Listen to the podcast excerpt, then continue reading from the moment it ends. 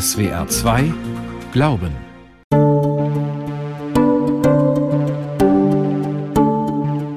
Besondere Zeiten.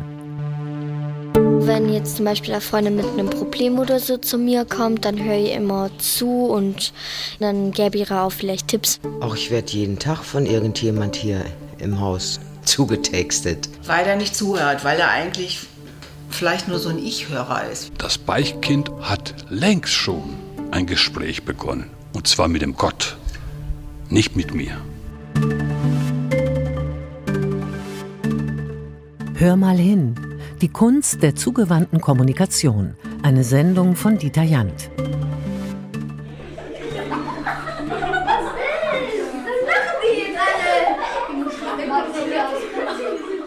Machen wir eine Ohrenmassage. Das haben wir schon einmal gemacht. Wir starten mit dem Daumen und dem Zeigefinger an unseren Ohrläppchen und massieren die mal. Die Lehrerin Lisa Henn in der sechsten Klasse der Geschwister Scheu Realschule im schwäbischen Riedlingen. 24 Kinder sitzen in kleinen Gruppen in einem Workshop, der mit klassischem Unterricht nichts zu tun hat. Und dann wandern wir in kleinen Schritten das ganze Ohr entlang, bis wir oben an der Ohrenspitze angekommen sind. Eine Hörstunde in der Aufwärmphase. Die Idee stammt von der Stiftung Zuhören, die Schulen mit Lehrmaterial versieht, um den Kindern aufmerksames Hören zu vermitteln. Lisa Henn hat sich einiges einfallen lassen. Sie lässt zwei Minuten Stille walten, um die Ohren der Kinder sensibel zu machen, und fragt sie anschließend nach ihren Lieblingsgeräuschen. Wenn meine Katze im Flur rumläuft und es macht so kleine Tappgeräusche, so eine Art. Ich mag das Geräusch, wenn der Regen plätschert. Mein Lieblingsgeräusch ist, wenn meine Mama ruft, dass Essen fertig ist. Also ich mag das Geräusch, wenn ein V8 Kompressormotor Vollgas gibt. Ja, Herr Faust, warum sind Sie hier? Ja, warum? Ja. Weil mich die rumänische Polizei verhaftet. Um ihre Konzentration zu stärken, sollen die Kinder nach zwei Auszügen aus dem Hörbuch Faust Junior ermittelt kurze Szenen nachspielen, die sie sich möglichst gemerkt haben. Es begann im Büro von Frank Faust. Wer ist hier? Wohl, Professor Doktor. Lad ruhig. Ich brauche deine Hilfe. Für was denn? Na, für was denn wohl? Zuhören muss geübt werden. Das klappt nicht von Anfang an. Das ist ein aktiver Prozess. Ich muss bereit sein, ich muss den Willen haben, zuzuhören. Die Lehrerin Lisa Henn. Und da unterscheidet sich vielleicht das Zuhören von dem reinen Hören. Hören passiert einmal zwischendurch passiv, aber das Zuhören ist ein aktiver Prozess, der mit meinem persönlichen Willen verbunden ist, auch mein Gegenüber verstehen zu wollen, um dann auch mit ihm in Interaktion zu kommen. I'm giving you a night call to tell you. Angeblich hören wir nur noch schlecht zu. Wir nehmen uns keine Zeit mehr für andere. Ständig sind wir mit sozialen Netzwerken verbunden. Da fehlt oft der Wille und die Konzentration für ein Vier-Augen-Gespräch. So verpassen wir aber die Chance auf intensive Unterhaltungen, bei denen es sich lohnt, aufmerksam zu sein und hinzuhören. Es lässt sich sogar lernen und man kann es sich vornehmen für die Zukunft.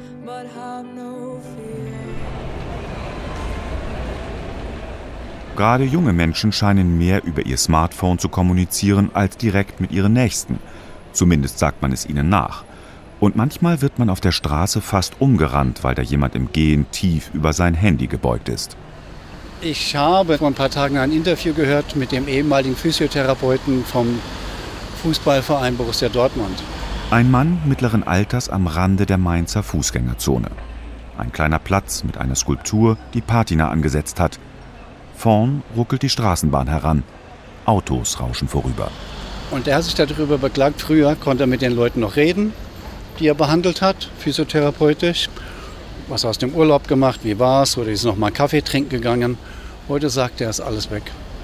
Die haben ihr Handy in der Hand, die sagen höchstens noch guten Tag und später noch mal ciao. Was da verloren geht an Zwischenmenschlichen, boah, wirklich Wahnsinn, ja? Schade, aber gut, die Welt ändert sich. Ne? Ich habe irgendwo mal gelesen, dass es ein Ich und ein Du-Ohr gibt. Und bei der Beichte soll ich mich intensivst auf ein Du-Ohr konzentrieren. Pater Frano im Kirchenschiff des Dominikanerklosters St. Bonifaz in Mainz. Im Heck des Schiffes ein lichter Beichtraum mit zwei bequemen Stühlen, einem kleinen Tisch dazwischen, darauf liegt eine Bibel.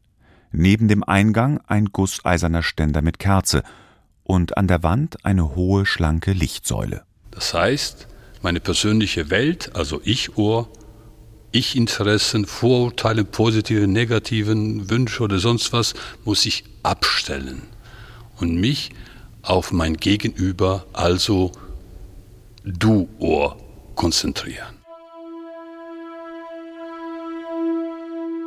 Bei den antiken Pythagoreern mussten Neuankömmlinge erst einmal fünf Jahre lang schweigen, um zuhören zu lernen. Die dunklen Beichtstühle an den Seitenwänden des Kirchenschiffes stehen ungenutzt da.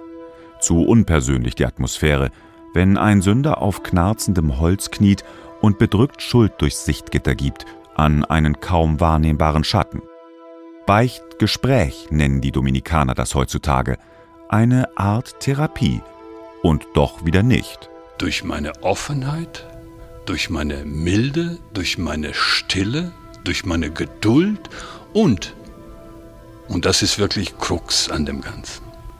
Also, ich darf nicht wie ein Betonklotz da sitzen, sondern ich muss auch Empathie zeigen. Allerdings, allerdings, diese Empathie muss sich im Schach halten, weil ich darf mich nicht allzu sehr identifizieren im positiven Sinne mit dem Anliegen des Penitenten, sonst kommt es zu einer nicht nur Empathie, sondern Sympathie. Und das ist nicht mehr Sakrament, das ist eher seine eine Beziehung. Und ich darf kein Richter sein. Früher wurde man nach den Geständnissen zu Übertritten der zehn Gebote in die Kirchenbänke geschickt, um Abbitte zu leisten. Drei Vaterunser, einmal den Rosenkranz. Danach verließ man rein weiß das Gotteshaus.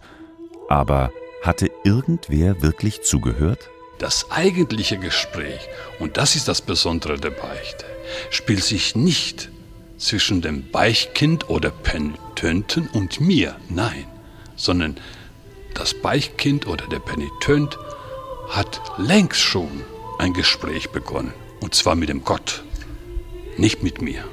Ich bin nur der Vermittler. Ich bin nur jeniger, der ein bisschen hilft, dass das Gespräch zu einem guten Ende kommt. Aber es geht in erster Linie darum, dass man eine neue Beziehung mit Gott aufbaut. Und das ist Versöhnung. Nicht das alte Gute wiederherstellen, wo ich sündenfrei war. Nein, es geht um eine neue Beziehung. Du bist ja Gast hier aus Spanien. Glaubst du, dass es einen Unterschied gibt zwischen dem Zuhören, wie es in Spanien praktiziert wird, und dem Zuhören in Deutschland? Aus einem Seminar abgelauscht. Ich fühle mich so glücklich, wenn ich zugehört, zugehört werde. Ja, wie hört man richtig zu? Das kommt wahrscheinlich auf das Ziel an, was ich verfolge mit dem Zuhören, um zu definieren, was ist jetzt richtig.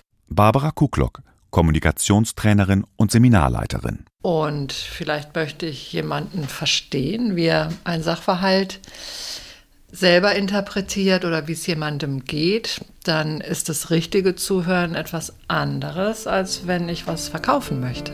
I'm gonna tell you something you don't want to hear. Der US-amerikanische Psychotherapeut Carl Rogers propagierte Mitte des vorigen Jahrhunderts das aktive Zuhören. Es gilt in Fachkreisen bis heute als das A und O, wenn es darum geht, die Ohren aufzumachen.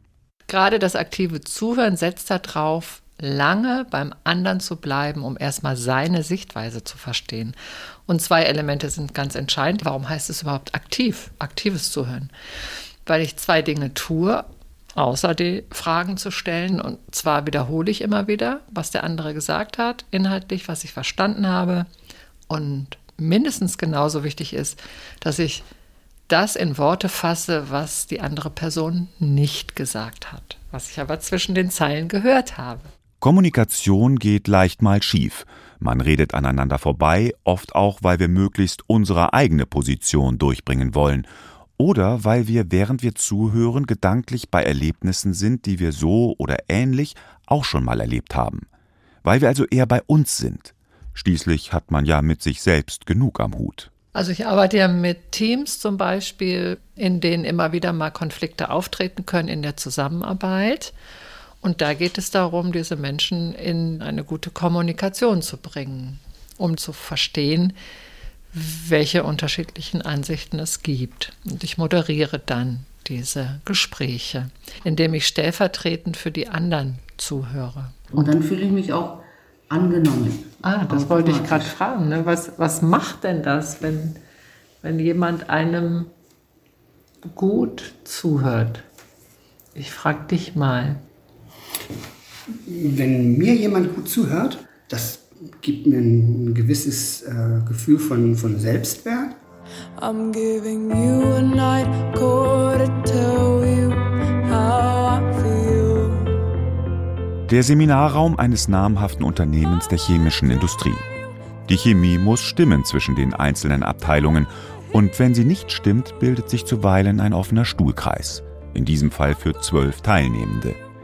Hinter ihnen ein beleuchteter Flipchart – Drüben vor den großen Fenstern ein Arbeitsbereich, in den man sich in kleinen Gruppen zurückziehen kann. Ich merke aber selber, wie ich oftmals viel zu viel auf mich selber projiziere und meine dann, ich müsste unbedingt noch selber meine Erfahrungen dazu weitergeben, obwohl das vielleicht in dem Moment gar nicht gewünscht ist, sondern man einfach nur als Zuhörer auch schon genügt. Ich gucke dann eher, wo muss ich mich gleich verteidigen, also die Emotionen sind eigentlich äh, zu vorrangig, um gut zuzuhören, wenn es ein schwieriges Thema gibt.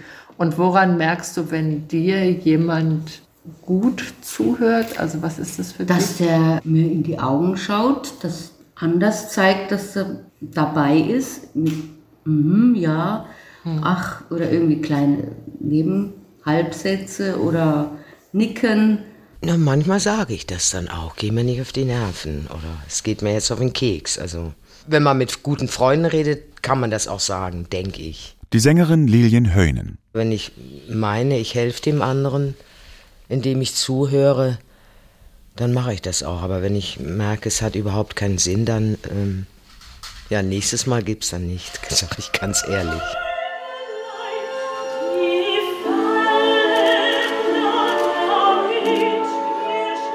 Lilien Heunen sitzt in der Maske vor einem großen Spiegel. Das Theater Pforzheim eröffnet die neue Spielzeit und gibt dazu erstmal ein Potpourri dessen, was bald auf die Bühne kommt. Schauspieler sind Leute, die nicht zuhören, wenn man nicht über sie spricht, wusste der Hollywood-Star Marlon Brando. Dass ich hier die Andrea voll labere oder so. Nee. Nicht wirklich. Manchmal reden wir viel, manchmal auch gar nicht. Die Glatze, das wird jetzt eine verlängerte Stirn nachher, aber die Haare werden geöffnet und sie wird dann nachher sehr wild und sehr eher eine verrückte Frisur kriegen und äh, nicht so anständig frisiert, wie sie jetzt ist. Die Chefmaskenbildnerin Andrea Dengler-Heiermann wuselt um Lilian Heunen herum. Die beiden kennen sich schon lange und sie unterhalten sich zwanglos über das, was ihnen gerade in den Sinn kommt. Auf der Ablage vor dem Spiegel Schminkkästchen und ein Kulturbeutel mit Pinseln, Modellierspateln und Tuben. Und sie wird ein großes Make-up kriegen, also die Augen werden jetzt sehr stark betont und sie kriegt große Wimpern und sie wird schon ein bisschen markant gleich verarbeitet. Also sie ist eine fantastische Figur eigentlich nachher auf der Bühne.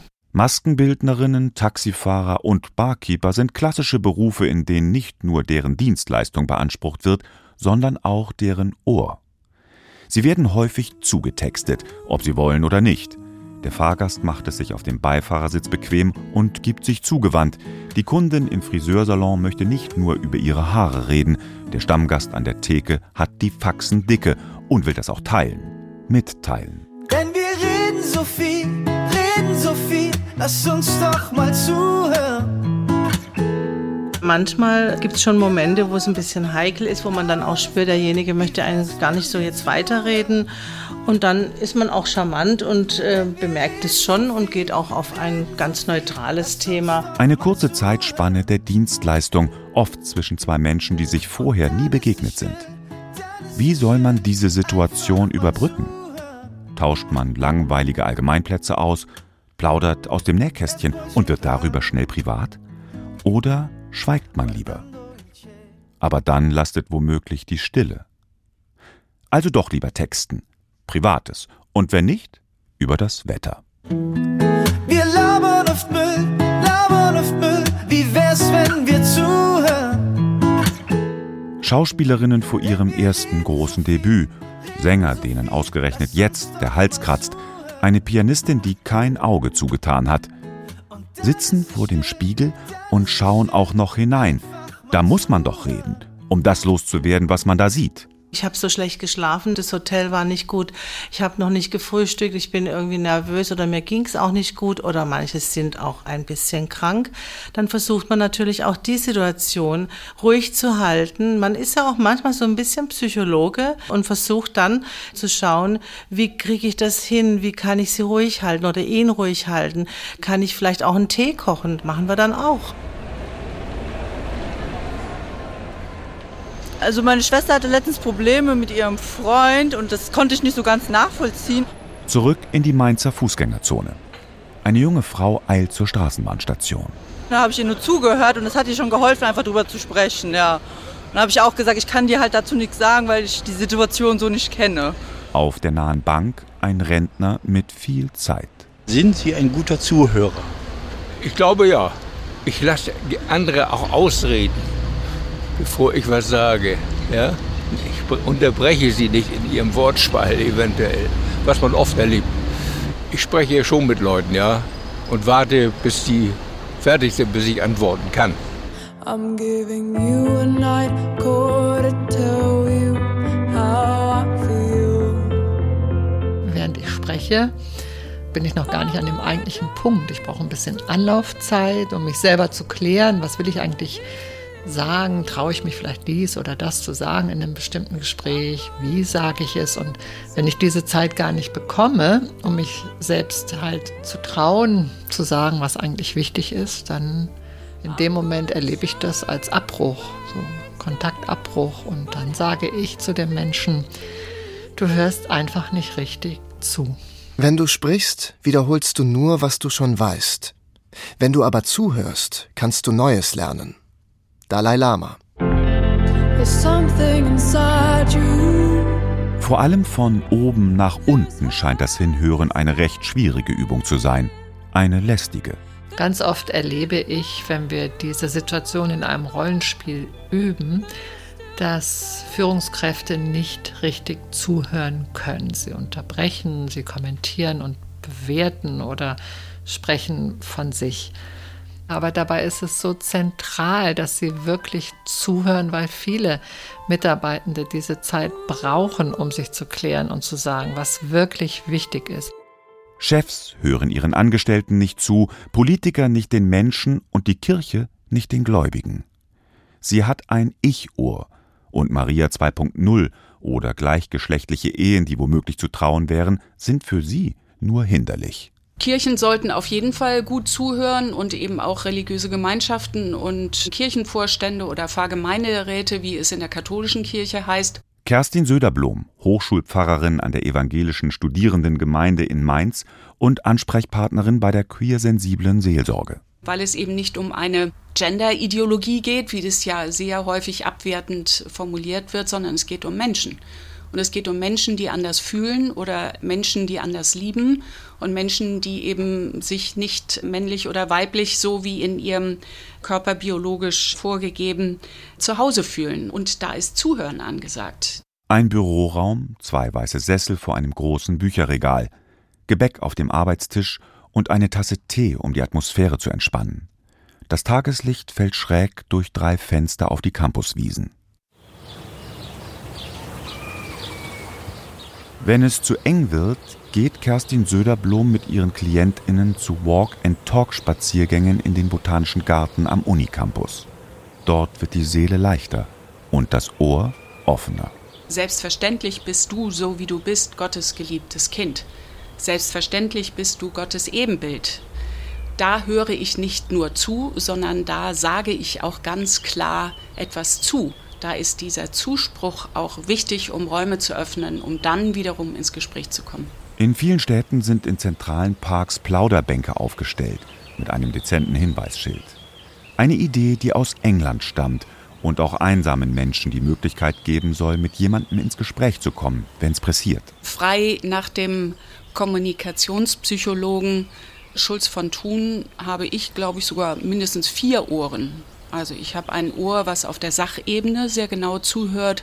Ich habe ein Ohr, wo ich auf der emotionalen Ebene zuhöre, um welche Gefühle es geht, die möglicherweise unten drunter liegen. Angst, Schuld, Scham, Verzweiflung, Sorge. Kein Schweigen ist fruchtbarer als das Zuhören, schreibt der Philosoph Elazar Bonioetz. Und dann gibt es noch ein drittes Ohr, das hört sozusagen die Appelle an. Das heißt, Mensch, mach doch mal was für mich. Das ist das sogenannte Appellohr. Da geht es dann darum, im Gespräch auch herauszufinden, was wünschen Sie sich denn, was brauchen Sie denn. Und dann gibt es auch das Ohr der Selbstaussage. Das wäre vielleicht das Ich-Ohr mit anderen Worten, wo jemand ermutigt wird, von sich selber mehr zu erzählen.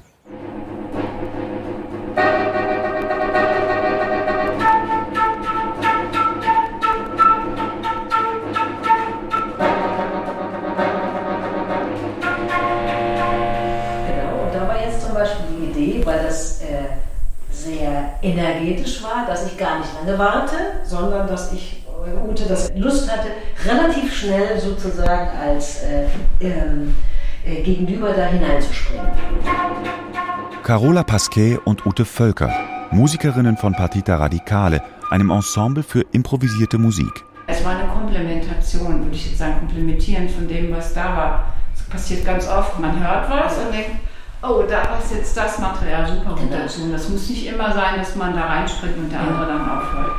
In der freien Musikszene wird in der Regel nicht nach festgelegten Kompositionen gespielt, eher nach feinem Gehör, um zu entscheiden, wann es Zeit für einen eigenen Einsatz ist oder sich noch eine Weile zurückzuhalten. Die beiden spielen zugewandt. Sie proben für eine kleine private Veranstaltung im Bekanntenkreis. A habe ich ja gesehen, dass sie die Flöte ansetzt, man ist ja auch im Augenkontakt und B war es ja auch musikalisch sinnvoll, dass sie jetzt anfängt. Also ich habe es erwartet, mehr oder weniger. Es ist ja das, wenn wir zusammenspielen, dass man ja auch erwartet, dass da was passiert. Das Zuhören im Orchester oder Ensemble funktioniert vielleicht nicht einmal so viel anders als auf der Parkbank oder am Esstisch. Manch einer spielt sein Ding runter und die anderen sind ihm völlig egal, was aber nicht allzu lange gut geht. Partita Radicale sind seit 25 Jahren gemeinsam musikalisch unterwegs. Einüben die zweite.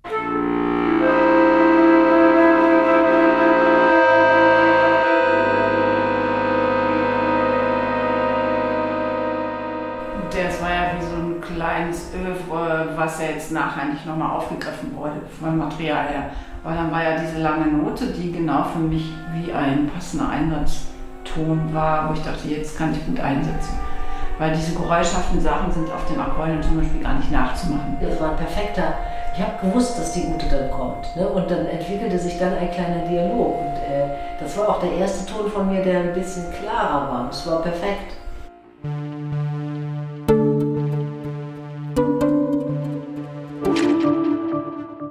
Schon ganz lange Strecken, wo jeder die Augen zu hat und wo man dann einfach im Zuhören miteinander was entwickelt. Manchmal kann ich mich dazu gar nicht äußern, sondern ich höre es mir einfach nur an und versuche für denjenigen da zu sein. Mein Gegenüber bestimmt das Gespräch. Und das Gespräch wird zum Zuhören und Zuhören ist ein Gespräch. In SWR 2 Glauben hörten Sie eine Sendung von Dieter Jant. Hör mal hin. Die Kunst der zugewandten Kommunikation. Es sprach Martin Groß. Redaktion Nela Fichtner.